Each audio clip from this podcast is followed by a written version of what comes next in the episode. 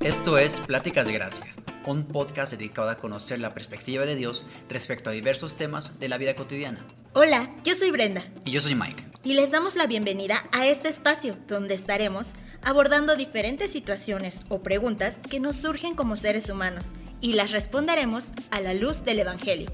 Dejemos que Dios sea el que renueve nuestra mente a través de su palabra. Bienvenidos. Bienvenidos a este primer episodio de Pláticas de Gracia. Yo soy Mike. Y yo soy Brenda. Y nos da muchísimo gusto poder estar aquí en esta emisión del podcast. Esta temporada que inicia vamos a hablar de Dios y las relaciones, iniciando con nuestra relación con Dios, ya que si Dios es el epicentro de nuestras vidas, lo demás será como réplica, y se va a ir replicando con otras relaciones. Así es, y pues la clave para que todas nuestras relaciones funcionen ya sea con nuestra familia, con amigos, con la pareja, es tener una buena relación con Dios. Y por eso ese es el tema de hoy, cómo tener una buena relación con Dios.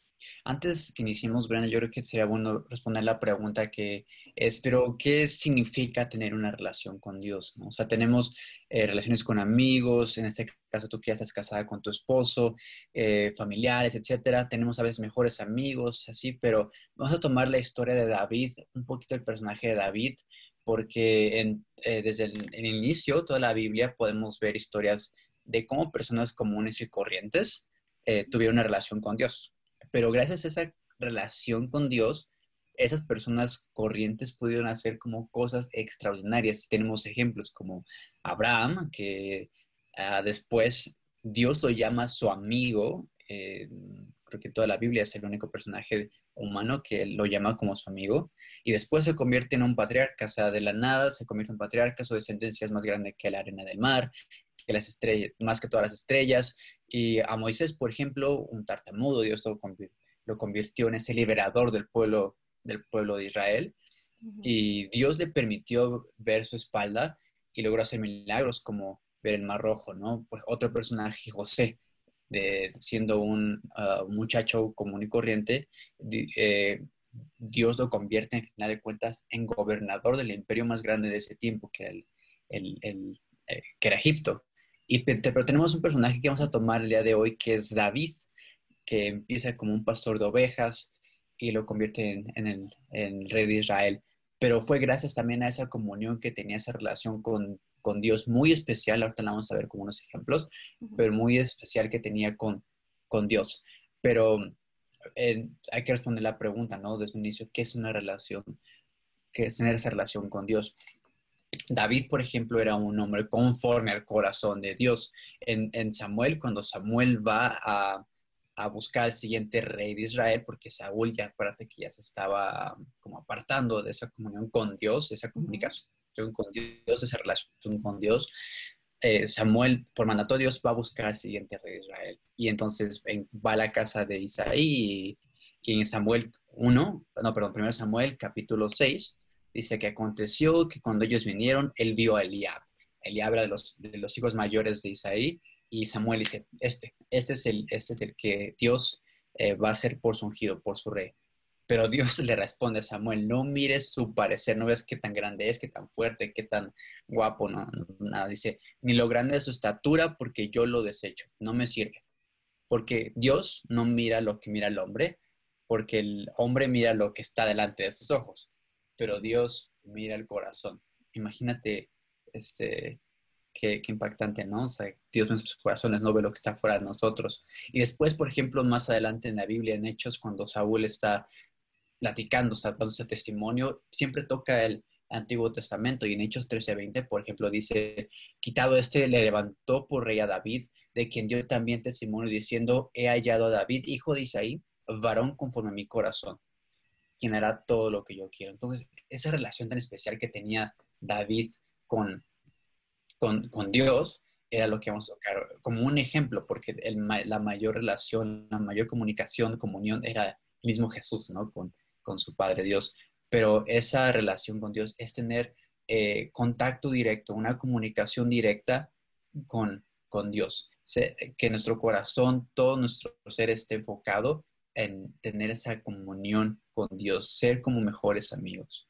Entonces, por ejemplo, los salvos, en este caso ya no estamos en Antiguo Testamento, pero los salvos es son los que pueden tener esa relación con Dios. Em, y no sé si era bueno que nos respondiera la pregunta, Brenda, ¿quiénes son los salvos? Claro, pues los salvos son las personas que han creído en Jesús, ¿no? Vemos, como mencionas, este ejemplo de David. David tenía esa relación con Dios, creía en Dios, creía en su palabra, eh, desde pues ya tenía eh, las escrituras antiguas, la Torah, tenía el Pentateuco, ¿no? En ese entonces, y, él creía esas palabras y se las apropiaba. Y no solo eso, sino que él, escribía salmos inspirado eh, en lo que Dios le, en lo que el Espíritu Santo le mostraba. Él tenía esa comunión, oraba día y noche, meditaba en su palabra durante todo, todo el día, todo el tiempo. Eso es tener una relación con Dios. Y los salvos, pues eh, somos aquellas personas igual que hemos creído en el Evangelio, hemos creído en Dios, hemos creído en Jesús, en su sacrificio. Y ahora podemos tener esa relación con Dios, así como tú y yo ahorita estamos platicando, pues también, ¿no? Acudir a Dios en las, en las noches, en las tardes y platicar con Dios, contarle nuestro día, cómo hemos estado, cómo nos sentimos, si hay algo que nos angustia.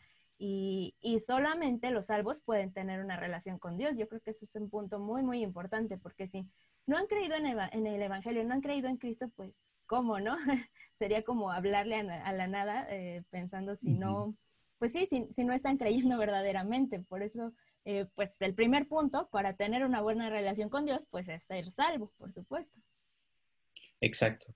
Sí, por ejemplo, en el Antiguo Testamento, ahorita que mencionabas esa parte también, de eh, en ese entonces solamente los sumos sacerdotes podían entrar al lugar santísimo y tener esa comunicación, esa como presencia de estar con Dios directamente, ¿sabes?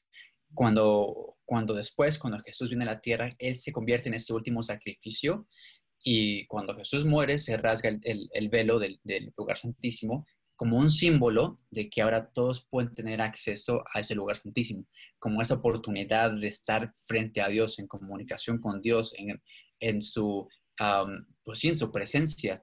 Entonces, como mencionabas, si tú crees que Jesús murió, entonces ese símbolo de que ahora tienes acceso al Padre es ahora una de las ventajas que tenemos de como ser, por ser hijos de Él, ¿no?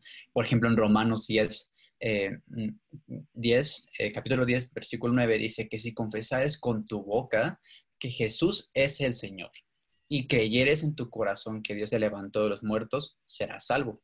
Porque con el corazón se cree para justicia, pero con la boca se confiesa para salvación. Lo que está diciendo aquí en este caso Pablo, que, es, que escribe la carta a los romanos, es, no, no está diciendo que es decir, Jesús es el Señor, listo, soy salvo, para nada, sino creer en ese Jesús es el Señor y, todo ese proceso que viene detrás, toda la historia de Jesús, de ser el último sacrificio, el único y más grande sacrificio y el que nos da acceso a ese lugar santísimo, ¿no? Entonces ahora tenemos, gracias a Jesús, esa comunicación con Él, ¿no? Sí, así es. Y, y, pues como lo mencionas, ¿no? Muchas personas dicen, no, pues yo hice una oración de fe y ya por eso soy salvo. Y pues no, no es, como lo mencionas, no es simplemente hacer una oración y decir con tu boca que Jesús es, el Señor, sino también creerlo. Y algo que también pasa es que aunque pues muchas veces los creyentes tenemos esa relación de padre e hijo con Dios, pues a veces batallamos con la comunicación, ¿no? A veces batallamos con eh, pues ese tiempo de comunión, de comunicación con Dios. Y algunos ejemplos de esto podría ser, por ejemplo, cuando no nos organizamos, ¿no? Una mala organización trae como consecuencia, pues, una mala comunicación o relación con Dios. En este caso, no sé si te ha pasado que de repente ya llegas muy cansado del trabajo, de la escuela y ya, o sea, se, te va por completo. Simplemente haces una oración de un minuto, gracias Dios por esta noche, fin, y te acuestas a dormir. O en la mañana, salimos con las prisas y eh, a empezar, desayunar, empezar nuestras actividades. Y lo mismo, ¿no? Se nos va y, así se nos pueden ir los días y esto es algo muy peligroso. Eh, no sé si te ha, ocurrido algo, algo similar. Sí, claro, o sea, la, esa parte de, yo creo que como humanos tenemos esa parte de que, ay, ahorita no, el cansancio, y lo que hemos escuchado con el pastor Josué, ¿no? Que es, eh, pues es una batalla de, eh, de huestes de maldad, que es un libro, es un libro, pues, extraordinario, es un libro divino, entonces como humanos a veces sí nos cuesta trabajo leer, leerlo y tener como esa comunión, ese, ese contacto directo con la Biblia, ¿no? Pero pues sí, o sea, llega un momento en que dices, hoy tengo tarea, tengo que hacer este proyecto, tengo que el otro, y, al, y vamos dejando poco a poquito esa parte de Dios. Y al final, pues, eh, dices, a veces en la noche una oración de medio minuto, listo, ya cumplí con eso, ¿no? Y como dices, esto puede tener pues, varias pues, consecuencias. Y el ejemplo también es David.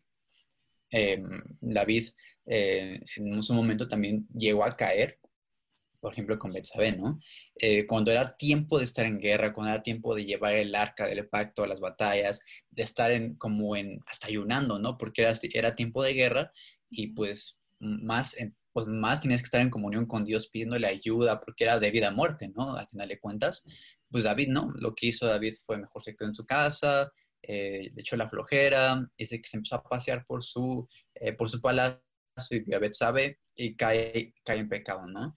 Cayó en esa tentación con Betsabe. Después, para cubrir su pecado, sigue cayendo en otras tentaciones como, como llegar hasta el asesinato de, del esposo de Betsabe, que era Urias, ¿no? Y después el desánimo, y vienen un buen de cosas por esa, como un efecto bola de nieve, pero por, por dejar aparte, ¿no? Dejar aparte esa parte de, estar en comunión con Dios, por, por, por no querer estar en comunión con Dios, ¿no? Claro, y dentro de esos eh, efectos o consecuencias, pues eh, fue precisamente esto, que caía constantemente en la tentación. Y esto también nos puede pasar en la actualidad, ¿no? que si nos dejamos llevar por simplemente la corriente de este mundo, pues vamos a caer más fácil, nos vamos a desanimar, va a llegar la prueba y ¿qué va a hacer? Nos vamos a poner tristes, vamos a tener miedo, eh, falta de apetito por las cosas de Dios, eso es muy común, mientras más caes, mientras más te alejas de Dios, pues menos buscas las cosas de Dios. Entonces, eh, es otra de las consecuencias también. Y también la falta de dominio propio, porque si yo lo he notado en mi vida, ¿no? Cuando más leo, cuando más en comunión estoy con Dios, pues puedo controlarme más. A veces batallo con mi carácter y sí es como eh, mucha la diferencia, ¿no? Cuando estoy recordando, meditando los pasajes que hablan sobre la ira, sobre el enojo, recordar. Eh, recordar el Evangelio y durante el día estudiarlo y en la tarde meditarlo, llega la prueba es más fácil que yo eh, resista, que Dios me ayude a, resistir esas pruebas cuando estoy en comunión constante, a cuando no lo estoy, a cuando llevo una semana sin leer la Biblia y se aparece una oportunidad para poder eh, descargar mi ira sobre alguien y pues las descargo si, es que no he, no he leído la palabra, si no tengo esa comunión, esa comunicación constante. Por eso, pues eh, es un buen ejemplo esto que estamos mencionando de David, ¿no? Como pues sí, se, nota ese contraste cuando él estaba meditando en la palabra, escribiendo salmos, eh, en constante comunión con Dios, a cuando decidió dedicarle tiempo al ocio y qué fue lo que pasó, pues con Betsabé, con Urias, eh, pues muy, muy contrastante esta situación. Sí, justo la, eh, es ese contraste, esa cañón de, de Dios, cuando estás con Dios a cuando no estás con Dios, ¿no? Y por ejemplo, el que David, el rey David, así con su poderío de ejércitos, con su poderío de riquezas, eh, que la gente lo amaba, etcétera, era de las personas más ansiosas que podemos ver en la Biblia.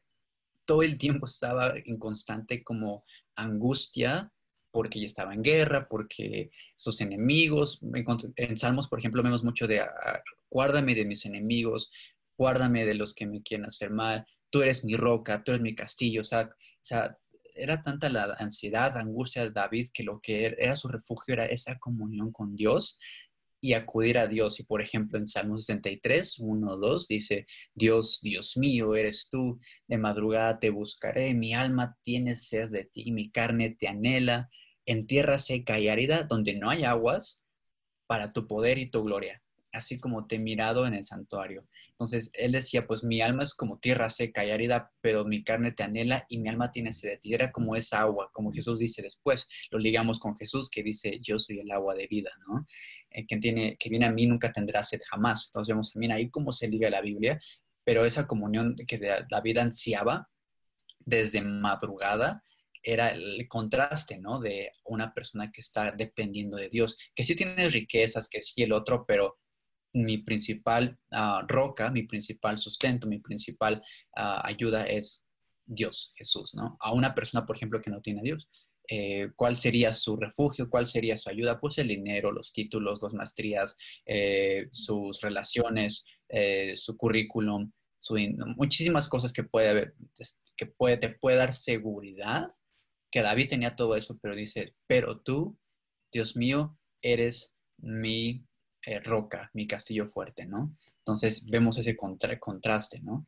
Y, por ejemplo, ¿cómo, cómo luciría una persona, eh, aparte de buscar desde madrugada? No es que desde las 5 de la mañana tienes que levantarte a orar, pero es como una prioridad, ¿no? Que, que todo sí es muy importante, pero Dios es lo más importante, lo que yo necesito, lo que mi alma necesita. Pero, por ejemplo, otras, otras este, ejemplos, ¿cuáles serían, eh, Brenda? Por ejemplo, una persona que tiene una comunión constante con Dios, lo principal, recuerda el Evangelio diariamente, ¿no? Muy constantemente recuerda que, que es un pecador, que es una persona pecadora, que falla, que ha sido redimida, que Cristo pagó por sus pecados y que Dios le da la oportunidad de ser una nueva persona. Esto es básico. Si nos olvidamos del Evangelio y creemos que nada más es para cuando una persona se convierte y después ya es como se queda en el olvido, pues ah, estamos fallando terriblemente. El Evangelio debe estar presente todos los días de nuestra vida. ¿Y por qué? Pues porque eso nos lleva a depender de Dios. Ya no es como mi autosuficiencia de, ah, yo me levanté, yo hice esto, yo hice esto para Dios sino al contrario, recordar el Evangelio constantemente nos lleva a, reconocer esa dependencia de Dios, a reconocer, yo no puedo Dios, yo fallo, yo eh, le doy prioridad a otras cosas, pero solo tú puedes ayudarme porque Jesús murió en la cruz por mí. Ese es un punto, ¿no? Otro es que una persona que está en comunión constante con Dios, pues practica las disciplinas espirituales, como lo mencionábamos, ora, lee, medita en la palabra. No solamente es como leer y, ah, pues ya, ya leí un capítulo, un versículo, ya cumplí, sino también, ¿no? De, bueno, ¿cómo aplico esto a mi vida? ¿Cómo me apunta al Evangelio, al mensaje central de la Biblia, a, a Cristo? Eh, es como desmenuzar la escritura, ¿no? No solamente de, ah, pues ya leí un salmo del día, listo, ya cumplí. Otro punto podría ser que la persona que tiene esa comunión constante lucha contra el pecado y se arrepiente constantemente cuando cae. Hay un punto eh, que, que mencionaba el pastor José muy importante, que me encanta, que dice que el cristiano no es cristiano porque no peca, sino porque lucha contra ese pecado, se arrepiente y bueno, continúa, ¿no? Sigue adelante. Y es algo que debe traer esperanza a nuestras vidas. Si estamos luchando, eso es bueno. en cambio, si una persona que no, que no lucha y simplemente se queda en la misma condición y dice, da igual, ¿no? Ajá, exacto, y dice, ay, pues ni modo, así soy y ya. Eh, pues es una persona que no es salva y que no puede tener una relación con Dios, por ende. En cambio, una persona que lucha, que dice, ay, es que ya volví a caer, es que, ay, ya fallé, Dios, perdóname, pues esa es una persona que tiene una comunión constante con Dios, está orando, está pidiendo perdón constantemente y reconoce su condición. Y finalmente, pues va enlazado con el punto anterior, que es una persona que trata de reflejar la imagen de Cristo en cada área de su vida. Y yo recuerdo mucho eh, cuando recién eh, empecé a conocer el Evangelio, me, hacían, me hacían mucho énfasis en eso, que mi vida debe reflejar a Cristo, ¿no? Entonces, si habían oportunidades en la escuela para pecar, para hacer cosas indebidas, pues dentro de mí el Espíritu me estaba mostrando, ¿no? De, ¿sabes qué? Esto no le agrada a Dios, esto no es bueno para ti, esto va a traer consecuencias. Entonces decía, no, yo, yo quiero ser más como Cristo, estas cosas no van a ser buenas para mí, ni me edifican, ni, y al contrario, me van a apartar de Dios. Entonces creo que es un punto también importante que debemos recordar, ¿no? Si nosotros eh, pues creemos en Cristo, pues procuramos tratar de reflejar ese carácter de Cristo en nuestras relaciones con la familia, amigos y bueno, todas las relaciones que vamos a ir viendo en los siguientes episodios pero eh, reflejar esto, ¿no? La imagen de Cristo, que pues es nuestro Padre, debemos reflejar ese mismo carácter como hijos. Claro, sí, y como es, ese, ese reflejo es ah, otro versículo, ¿no? sé, como somos embajadores ¿no? de, de, Jesucristo mismo, ¿no? representantes de Jesucristo mismo, de sus discípulos. Por ejemplo, a veces acusaban a los, a los discípulos, es que tus discípulos ya comió esto en el día de reposo, ¿no? O sea, todo el tiempo estamos en constante como bajo una lupa, más cuando profesamos ser a, voz abierta, que somos creyentes y que la gente lo, que la gente lo sabe, ¿no? Entonces todo el tiempo estamos reflejando esa comunión con Dios y, y como dices, no somos creyentes porque no pecamos, pero ¿qué hacemos cuando pecamos y cómo mejoramos esa comunión día a día con Dios? Para ir poco a poquito a ser un poco más como Jesús, ¿no? Eh, y está totalmente de acuerdo. Y como dices, esto lo vamos a ver reflejado en las otras relaciones, en los siguientes capítulos, ¿no? De cómo esta comunión con Dios, como epicentro, se expande con réplicas con nuestra familia, con nuestros amigos, con nuestros maestros, con, con todas las personas que nos rodean, ¿no? Pero podemos ver cómo ahora que ya sé, uno, que es tener comunión con Dios, dos, cómo no, cómo no luce esa comunión con Dios en nuestras vidas y cómo este, David, por ejemplo, tenía esa comunión con Dios constante. Ahora, ¿cómo yo podría mejorar mi comunión con Dios, no? O, por ejemplo, podemos intercambiar ideas, pero yo creo que una, eh, una, un buen tip, un buen consejo que me ha servido a mí es ser intencional en lo, en lo que, en mis decisiones como de apartar, no sé, minutos por la mañana para tener mi devocional con Dios, ¿no?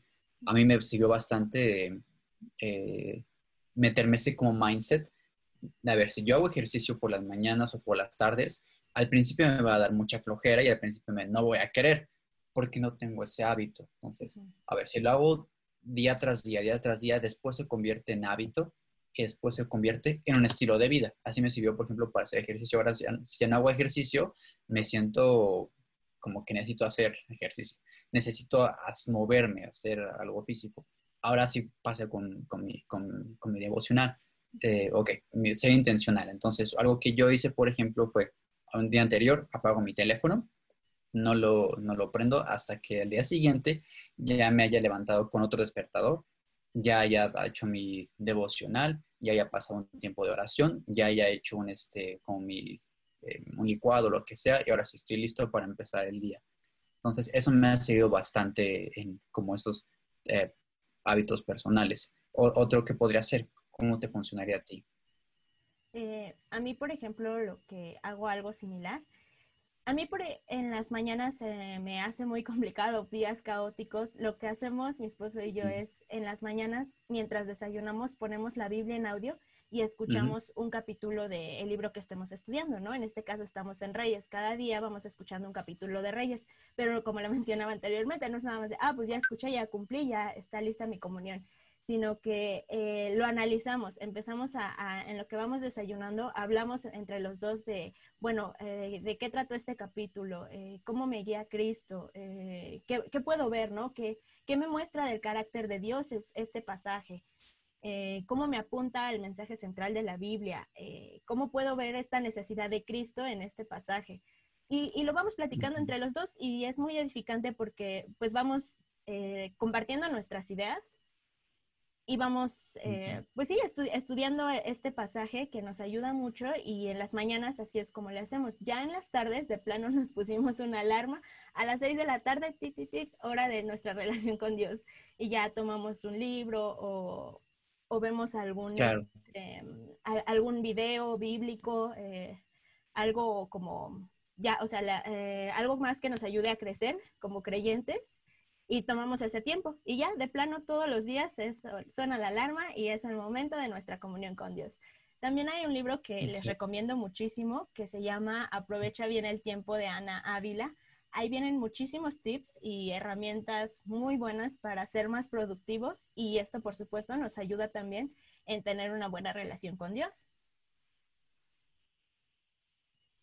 Sí, lo, eh, está bueno, el libro de Anávila que decía yo leí también, está súper bueno y no está tan caro. Lo pueden encontrar en Amazon, les llega a su casa.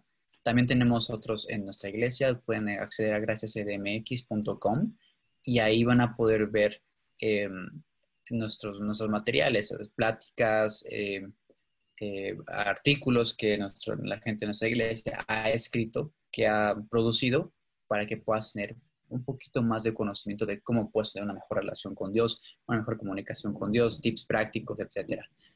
Pero, pero sí, la cuestión es hacerlo, reconocer que Jesús es nuestro Dios, para sobre eso tener esa comunión con Dios, que ahora es gratis, es, es por gracia, hubo un sacrificio y, y ese sacrificio fue Jesús mismo, su sangre. Entonces no lo, no lo tomemos como por por sentado, como de, ah, pues ahí está, cuando quiera, voy, puedo, si mañana peco, el pasado mañana ya me arrepiento, ¿no? Y ahora, no, al contrario, es, ahora como sé estoy consciente de que ese, esa comunión tuvo un precio y que ahora yo soy embajador de Jesús, más, más deberíamos estar en constante comunión con Dios. Obviamente, haber días más estresantes, más caóticos, como mencionabas, ¿verdad? Pero nuestra, nuestro, nuestro fin ahora es ser ciudadanos del reino y reflejar ese, esa ciudadanía, ¿no? Desde, con ese tipo de, de cosas.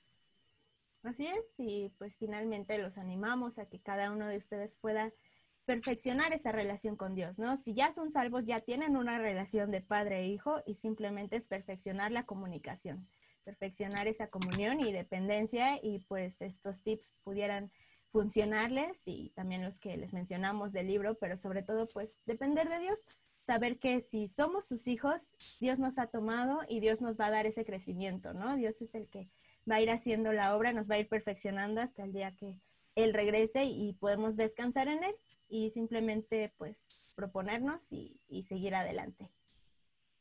Así es. Muchas gracias por haber escuchado este podcast. Eh, esperamos que sigas eh, compartiendo nuestros materiales con familiares, amigos. Visita nuestra página de internet graciascdmx.com, nuestras redes sociales como graciascdmx. Ahí tenemos más artículos, más materiales que puedes ocupar para tu vida diaria. Sin más, muchas gracias y hasta la próxima.